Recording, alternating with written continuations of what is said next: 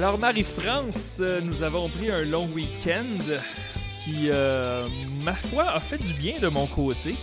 Euh, le froid a, a empêché la- un peu de, de- de sentiment de liberté de se promener dans les rues de Montréal.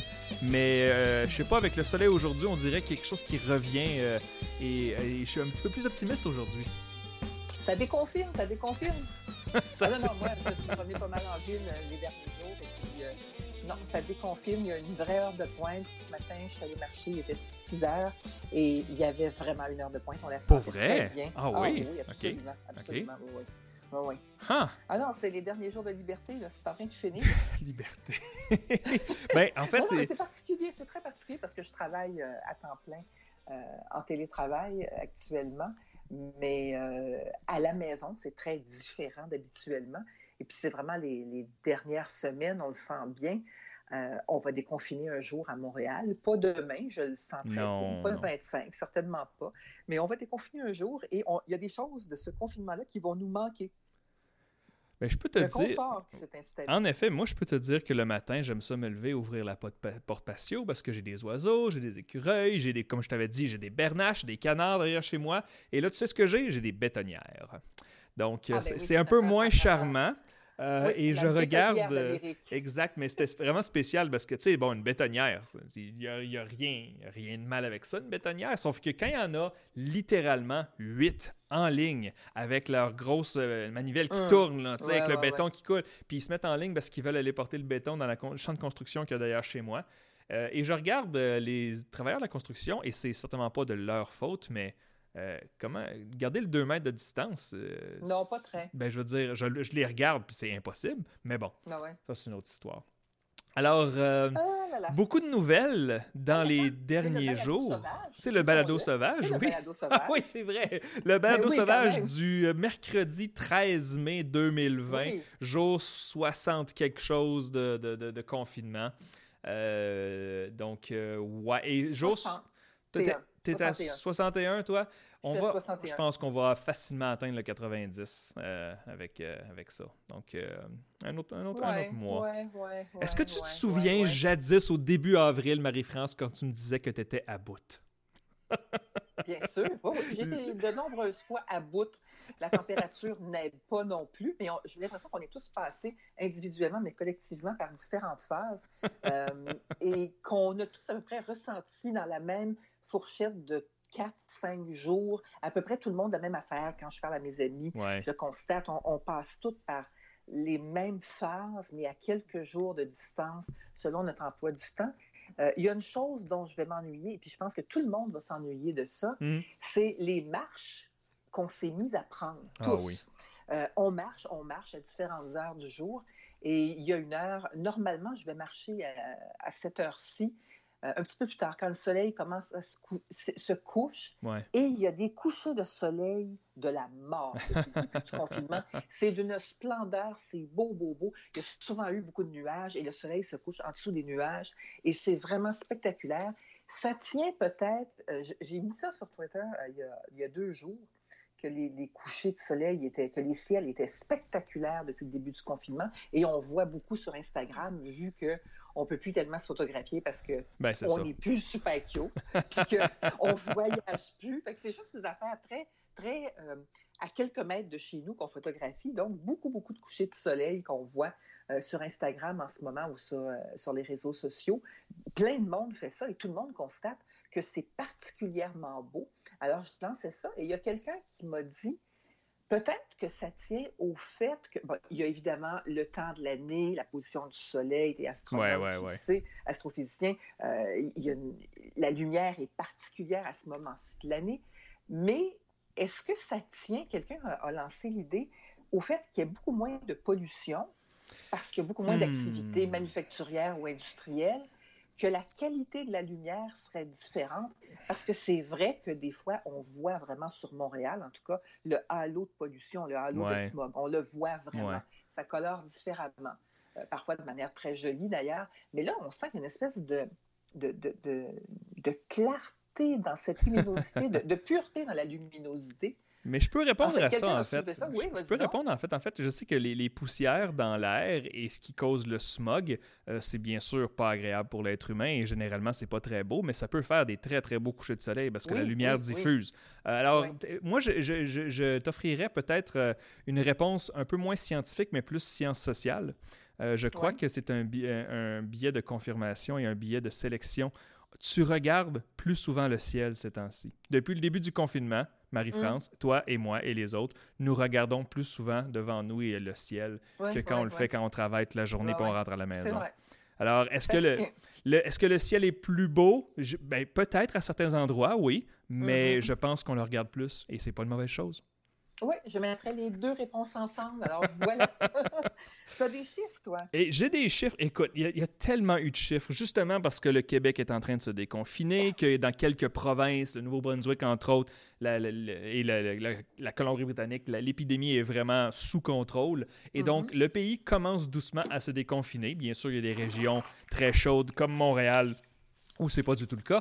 Mais alors, il y a eu plusieurs sondeurs sur le terrain pour demander aux Canadiens, aux Québécois, euh, qu'est-ce qu'ils en pensent de tout ça. Et donc, euh, j'attends des chiffres au cours des prochains jours, mais je peux te dire que euh, ce qu'on avait postulé comme hypothèse il y a environ deux semaines, vraiment que le, déconfinement va être beaucoup plus difficile que le confinement, c'est confirmé dans ce qu'on voit les sondages. Il y a énormément ah d'incertitudes, il y a beaucoup de gens qui ont peur.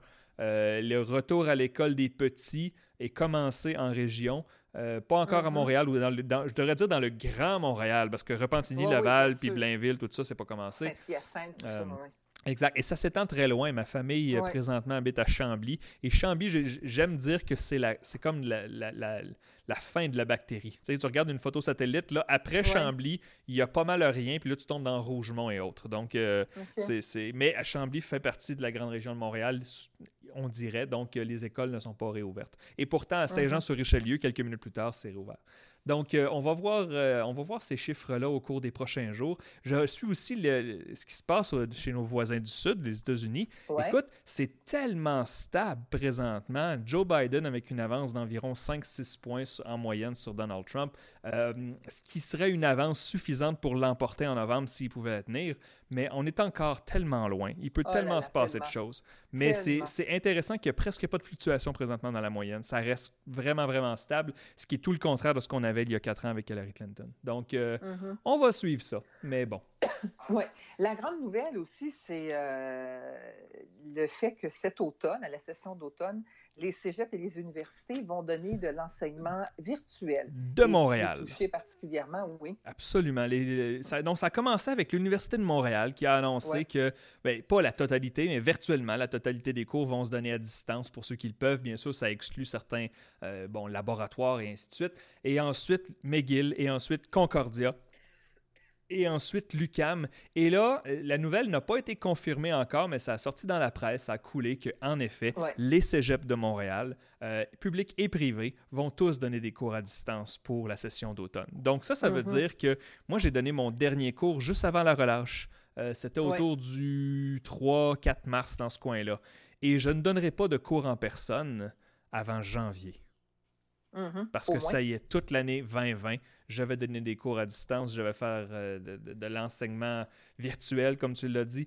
Et, ça frappe parce que, contrairement au, confinement qu'on a, a, subi ensemble euh, au mois de mars, où c'était soudain, c'était inattendu, Là, soudainement, on est au mois de mai, puis on nous dit déjà à la fin août, vous travaillez de la maison. Mhm. Donc, on vient, on vient juste de faire notre sélection de cours et, les choix d'horaire pour la prochaine session. Et là, j'ai tout l'été pour penser à qu'est-ce que je vais faire de différent. J'ai plusieurs ce qui collègues. Est très peu de temps, ce qui est très peu de temps. Hein. Euh, je ah parlais à une de mes amies qui est prof d'université et euh, qui va devoir donc enseigner à distance comme ça, euh, qui le fait comme toi à la fin de cette session-ci, mais qui va devoir bâtir un cours universitaire euh, en quelques mois, alors que les cours sur TELUC, ce sont des cours qui prennent des sessions à se construire. Il y a des gens qui travaillent là-dessus, nombreux, et qui font des, des, des, protocoles, et ça prend des années parfois à ah mettre un cours euh, sur pied. Là, va falloir, ça va être botché dans certains cas. Hein? Ben, ça va être botché, mais surtout, ça va être. On peut parler des étudiants, mais on peut parler des profs. Ben, ça, ça, va être aussi très inégal parce que, écoute, et, je ne veux Ben pas, oui. je ne veux pas euh, parler en mal de certains de mes collègues, je les aime beaucoup, mais, mais tu sais, je veux dire, je, je pense que je suis quand même assez avancé technologiquement. Je sais comment l'Internet fonctionne, je sais faire un peu de programmation, je suis bon en PowerPoint, euh, je fais du Python et ainsi de suite. Mais euh, des fois, quand je vais poser des questions au- à la direction des ressources technologiques à mon cégep sur un équipement que j'ai besoin, des fois, je vois un prof, euh, souvent de français, de philo, des choses comme ça, puis ils ont de la misère à, chercher, à checker leur courriel. Et donc, il va y avoir des gens qui, pour vraiment, va falloir Ah ouais. acheter une webcam et donner, faire des vidéos. Peut-être pas toujours Ah ouais. des vidéos live, mais pour certains, ça va être vraiment un été stressant à construire ça. Euh, Ben, il y a l'aspect technologique, mais il y a l'aspect pédagogique aussi qui est très différent Bien que d'enseigner en, en- en- en réel. Ah oui, euh, complètement. Et- écoute, ça, c'est le côté qui m'inquiète un peu moins parce que plus personnellement, moi, je pense que je m'en tire très, très bien. Ça va bien avec mes étudiants. Les évaluations, c'est sûr que c'est d'autres choses. Euh, faire un examen à distance et être sûr qu'il n'y a pas de plagiat, c'est Mhm. toute qu'une épreuve. Mais euh, je suis pas mal sûr a bien des profs qui soudainement vont, euh, vont se mettre à faire beaucoup de programmation et apprendre un peu euh, euh, plus comment plusieurs Ouais. logiciels fonctionnent. Heureusement, je dois dire jusqu'à maintenant, mon cégep, et je suis sûr que c'est la même chose ailleurs, moi je travaille au cégep de Saint-Laurent, euh, on reçoit énormément d'aide. Il y a des, on, a su des- on a eu des nouvelles aujourd'hui. Il va y avoir des formations gratuites euh, qui vont se donner. Ouais. Et donc, Il ils sont faut, très, pro- sont très proactifs, mais ils n'ont pas le choix. Ils n'ont pas le choix. Ouais. Euh, moi, je me, ça me pose, euh, depuis que cette nouvelle-là est sortie, ça me pose beaucoup de questions. D'abord, euh, des secondaires 5 qui n'ont pas terminé leur école, qui auront passé euh, une, 16, une année euh, avec trois mois sans enseignement parce que c'était très, très, très inégal entre le privé Ouais. et le public, l'enseignement qu'ils recevaient, et des, euh, très différent selon les cours et selon les profs. Donc, on peut considérer que c'est une année euh, très gâchée en, en partie Ouais. secondaire 5 qui se font dire qu'ils vont arriver au moins pour une session au cégep. Et on sait que le cégep, c'est un rite de passage dans la vie. Bien sûr. Euh, c'est pas un gros secondaire 5. C'est carrément un autre monde. Tu es laissé à toi-même et c'est toi qui dois t'organiser. Euh, ils vont faire ça de manière virtuelle pour au moins une session.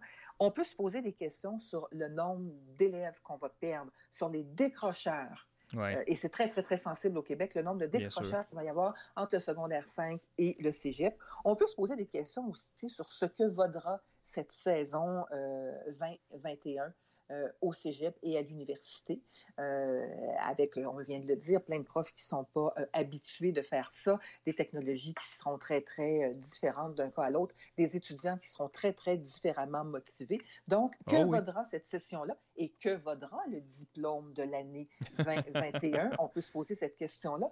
Et au-delà, je me pose la question aussi, euh, on sait que le cégep, on sait que l'université sont des lieux de, euh, de sociabilisation euh, extrême. Le nombre de gens qui trouvent leur conjoint ou leur conjointe carrément Oui, euh, dès les années de cégep ou d'université. C'est plus Euh, que tu juste te les cours. C'est Oui, oui, l'expérience. Tu te fais des amis pour la vie. Ouais. Tu sociabilises euh, politiquement. Le nombre de politiciens, de politiciennes dont les associés, les adjoints, les collègues ont été rencontrés dès l'université. Absolument. Le printemps érable, si la session avait été virtuelle, penses-tu que ce serait arrivé? Oh que non, il n'y en est juste pas question. Donc, c'est énorme ce qui va se perdre et je me pose de grandes questions sur cette cohorte 2021 et à plus forte raison, si ça dure un an, cette affaire-là, de garder des cours à distance, cette cohorte-là, dans un curriculum, se pose des questions. C'est Ben- pas évident, c'est comme, une, c'est comme une cohorte gâchée. Écoute, j'irai peut-être pas jusque-là, mais je vois ce que tu veux dire. Non, T'as je un- non, mais un- tu t'as un- diras pas ça. non, mais t'as un très Euh, bon mais point. Je regarde ça, je regarderai ça comme employeur et je me dirai Ah ouais, c'est peut-être pas les mieux formés de la gang. Ce qu'on remarque, en fait, là, c'est que les, les étudiants, là, dans une classe, tu as 30 étudiants, tu vas en avoir 5 très bons, puis 5 pas très bons, puis tout le monde est dans le milieu. C'est une cloche, Mhm. là, la fameuse cloche Ouais, de là, qu'on appelle. Bon. Comme dans tout. Là, ouais. Et, et ce qu'on remarque, c'est que quand on, on fait des changements comme ça, comme ce qu'on, ce qu'on a présentement, les bons étudiants et les étudiants qui sont au-dessus de la moyenne de toute façon s'en tirent très bien. C'est ceux à l'autre bout, ceux qui étaient en difficulté, ceux qui étaient sur le bord déjà d'avoir de la misère à passer leur diplôme, qui eux vont avoir le plus de misère, je crois. Et donc tout va dépendre de combien de ressources qu'on va donner. pas ceux qui vont se rendre au cégep, si on parle entre le secondaire C'est vrai. et le cégep, beaucoup auront décroché. Mais qu'est-ce qu'ils vont faire? Ils, vont aller... Il n'y a pas de travail, puis ils ne peuvent pas partir en voyage. Ils vont rester chez leurs parents? Ouf! Il y a des parents qui ne seront pas contents, je pense, d'avoir un enfant à la maison qui n'est pas à l'école. Un adolescent. Mais quand la motivation, puis quand la motivation scolaire n'est pas là, il y a souvent des raisons familiales et des, des, modèles familiaux qui se répètent aussi. Euh, c'est pas tout le monde qui accorde de la valeur à l'éducation. Bien, ça fait partie de, ça fait partie de ma tâche euh, d'essayer de, les motiver. Moi, je, dis souvent à mes étudiants que euh, le gouvernement du Québec me paye pour que je sois intéressant. Ma job, c'est d'aller devant les étudiants et essayer de les motiver, de les intéresser et de leur faire Hey, sais-tu quoi, je vais aller lire un peu plus là-dessus. La curiosité, c'est contagieux. Hein? Et donc, oui, ça va être un peu plus. Euh, ça va être un défi de, transmettre cette, curiosité-là euh, à distance. Mais sais-tu quoi? C'est un défi, puis je le prends, puis je, suis assez optimiste. Euh, en fait, d'un côté plus pratique, si je pense juste vraiment plus à moi, là, vraiment là, centré sur le prof ben pas faire de trafic puis de métro puis d'avoir des cours à 8 heures à la prochaine session, je dois dire j'y ai pensé et ça m'a fait sourire. Parce que ouais, c'est assez agréable. j'entends déjà des gens dire ah c'est une gang de privilégiés de profs. Ben écoute, il y a des gens qui travaillent au centre-ville dans des bureaux pour des bureaux d'avocats, je sais pas trop quoi, qui eux autres aussi vont travailler de la maison sûrement. Ah et donc euh, ouais, de ne pas avoir à, Moi je pense surtout aux étudiants. Mais bien sûr. Vous allez très bien vous en tirer là, mais les étudiants, c'est leur avenir qui est en jeu. Euh, si c'est juste une session, c'est. des ravages dans toute une génération, ouais.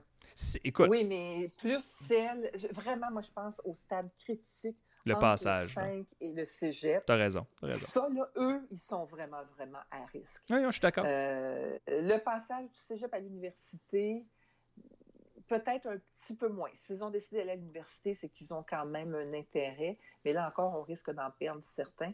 Mais à tous les niveaux, on risque d'en perdre. Ça sera vraiment intéressant. Mais moi, je vais, je vais te relancer sur une des questions. Dans quelques années, lire ces statistiques-là sera intéressant. En effet. Je vais te relancer. Moi, il y a quelque chose qui va m'intéresser avec ça. De quoi va avoir l'air les inscriptions dans certains cégeps privés?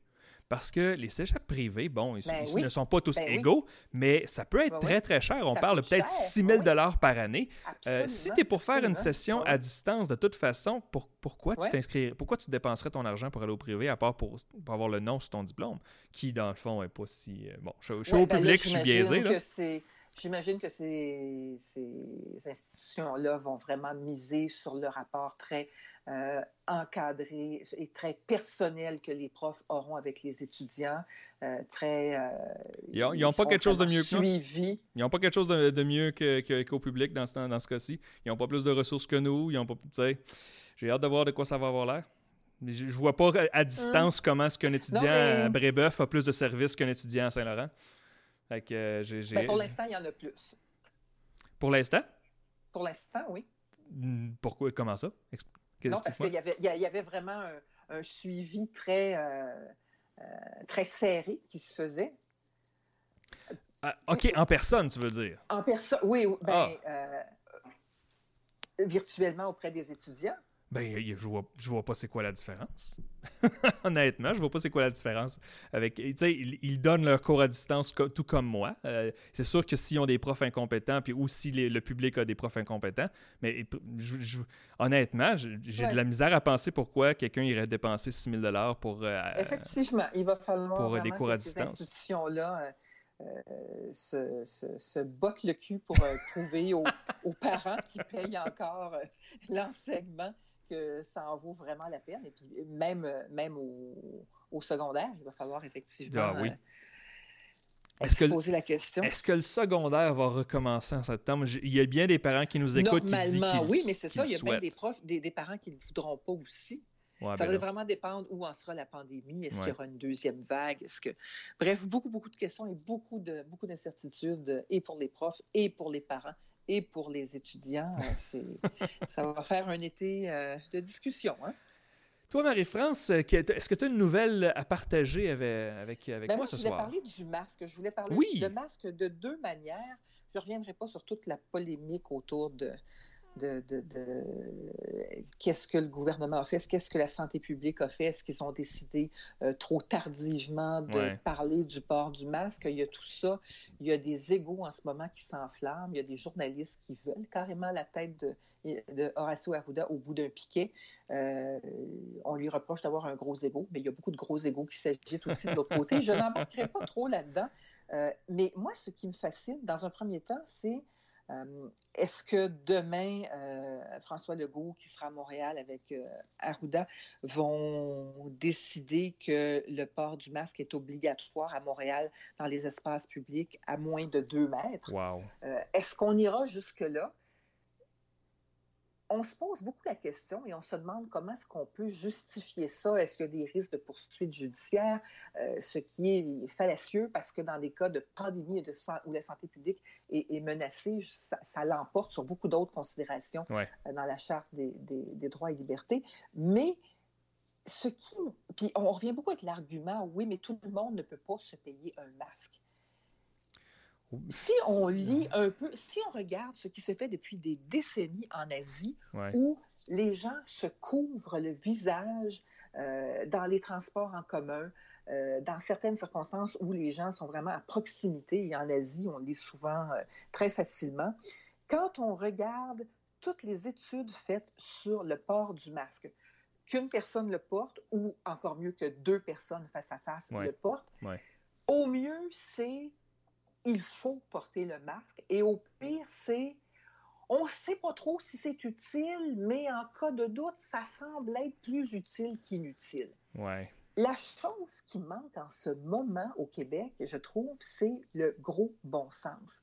Tu mets tout ça ensemble, puis tu te dis, est-ce que j'ai besoin que les trois, les deux monsieur puis la madame, à 13 heures tous les jours, me disent, hey, va chercher un masque tu, en as acheté, tu as fait une provision, tu t'en es bricolé, tu en as commandé à toutes les entreprises québécoises qui en fabriquent. Bref, en ce moment, et on dit même que un masque fait avec le papier absorbant, l'essuie-tout, et retenu par des élastiques, est aussi efficace qu'un masque chirurgical, sinon plus.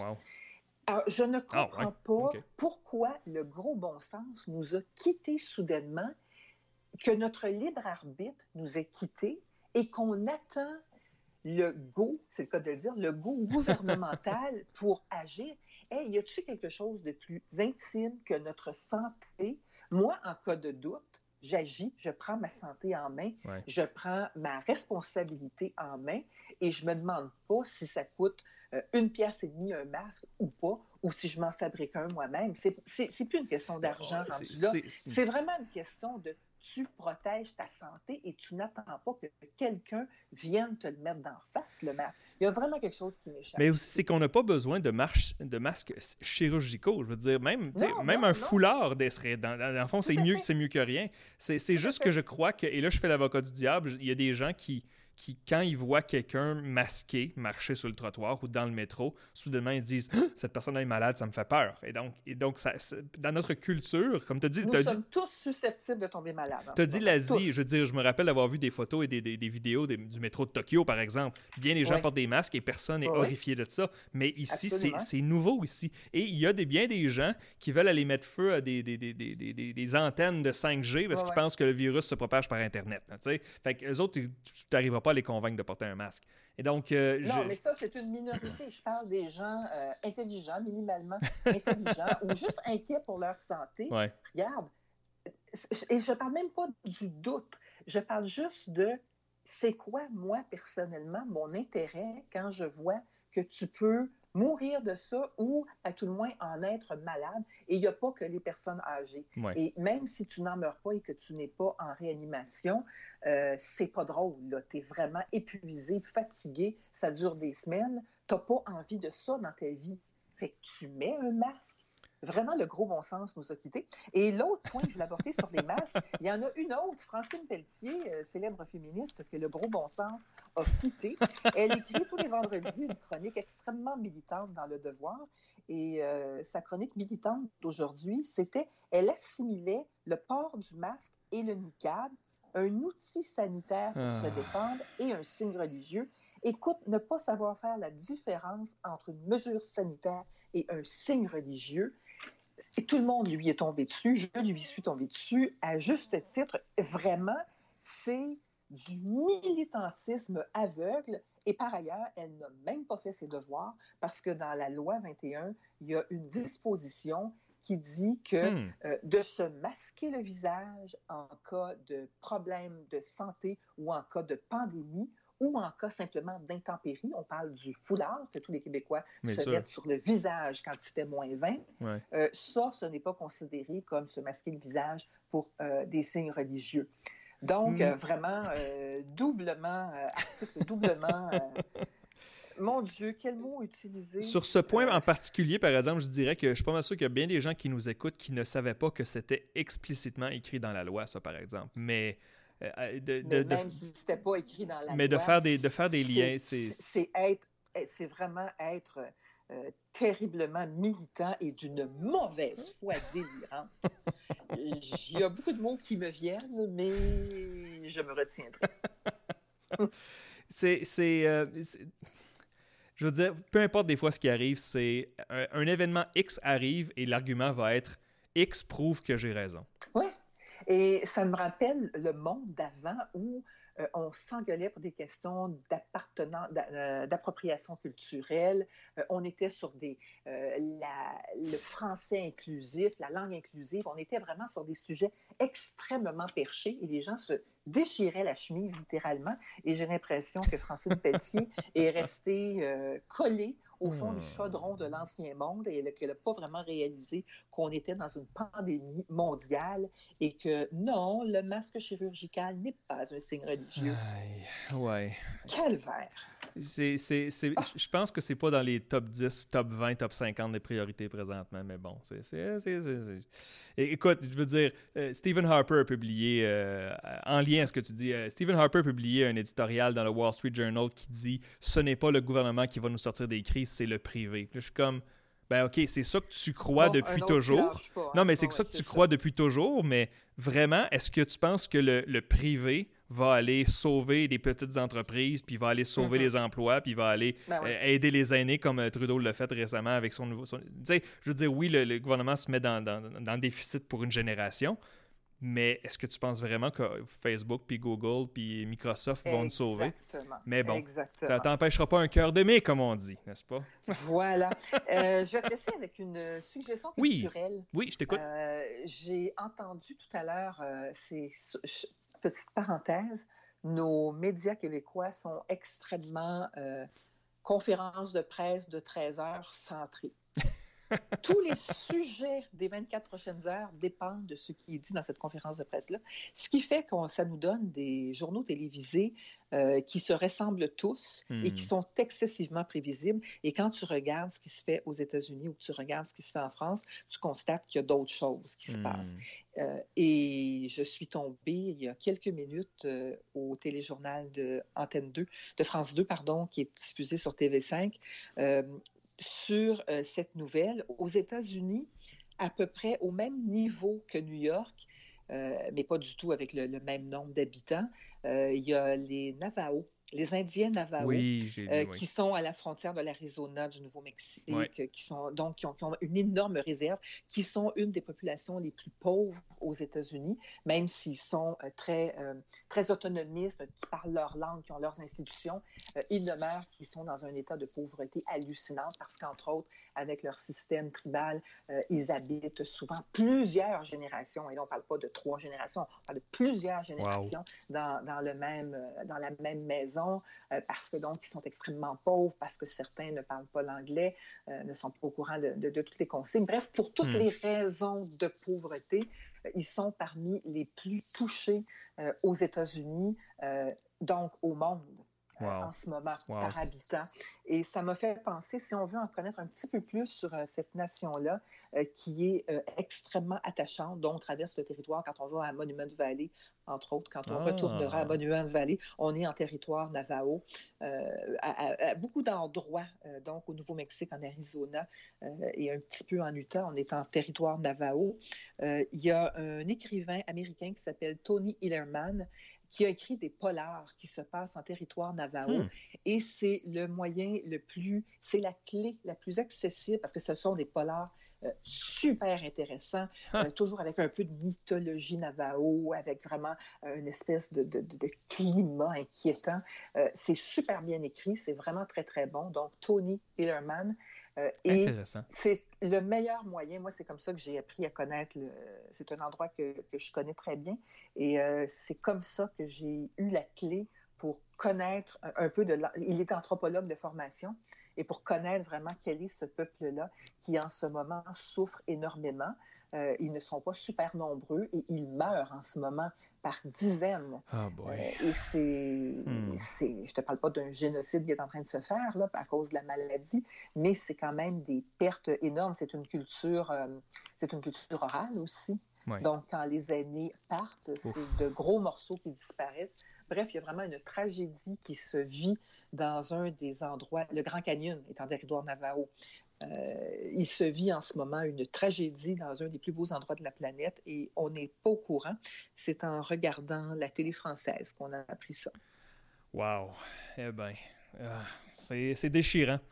oui, c'est euh, déchirant. la seule chose que j'ai vue par rapport à ça euh, aujourd'hui, je, vais le partager avec toi en terminant, c'était des, des républicains avec leur casquette de MAGA euh, qui disaient si, si, si, arrêtent pas de chialer ces gens-là, pourquoi ils retournent pas d'où ils viennent? Puis là, tu fais comme euh, euh, Je pense.